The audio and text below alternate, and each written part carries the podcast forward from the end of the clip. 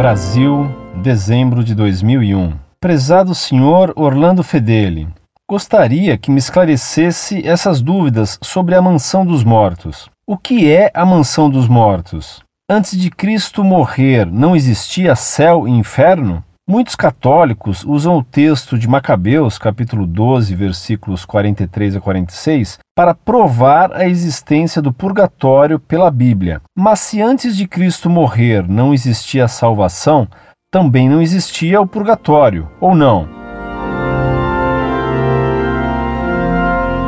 Prezado Salve Maria. A Igreja, seguindo o que está escrito nos Evangelhos, sempre chamou os locais inferiores ao céu de infernos, nome esse que incluía o purgatório, o limbo e o inferno de Lúcifer, ou o inferno propriamente dito. Depois do Vaticano II, se começou a usar a expressão mansão dos mortos para designar o purgatório e o limbo. A expressão infernos, que aparecia no credo para indicar o limbo dos inocentes e dos santos que morreram antes de Cristo assustava. Então, o clero progressista, que normalmente detesta que haja mansões na terra, começou a falar de mansão dos mortos para designar o purgatório e o limbo. Claro que céu, purgatório e inferno existiram desde que o demônio se rebelou e foi expulso do céu. Que o purgatório já existia, você pode concluir também da passagem de São Mateus, onde Cristo nos diz que todo o que disser alguma palavra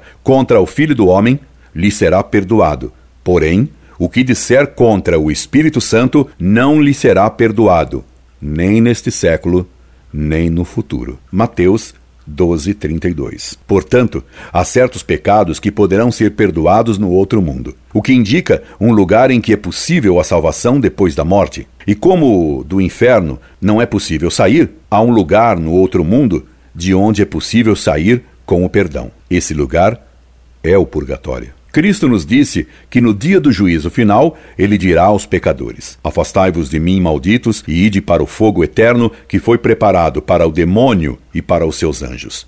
Mateus 25, 41. Hoje, alguns sacerdotes, infelizmente, aposentaram o diabo. Outros negam a sua existência, apesar do que Cristo disse. Outros ainda há que negam que haja inferno. E há teólogos muito cotados e muito modernistas, portanto, muito heréticos, que dizem que se o inferno existe, está vazio. Entretanto, Cristo disse que o inferno existe, que nele há fogo e ranger de dentes, e que vão para lá os pecadores que morrem sem se arrepender de pecados graves. E como pecadores os há em toda parte e em todas as religiões, conclui-se que o inferno é ecumênico. O céu é católico. Veja sobre essa questão o que tenho escrito sobre o dogma fora da igreja não há salvação e sobre a possibilidade de salvação dos que pertencem à alma da igreja, embora não pertençam a seu corpo visivelmente por impossibilidade material invencível. Esperando ter ajudado,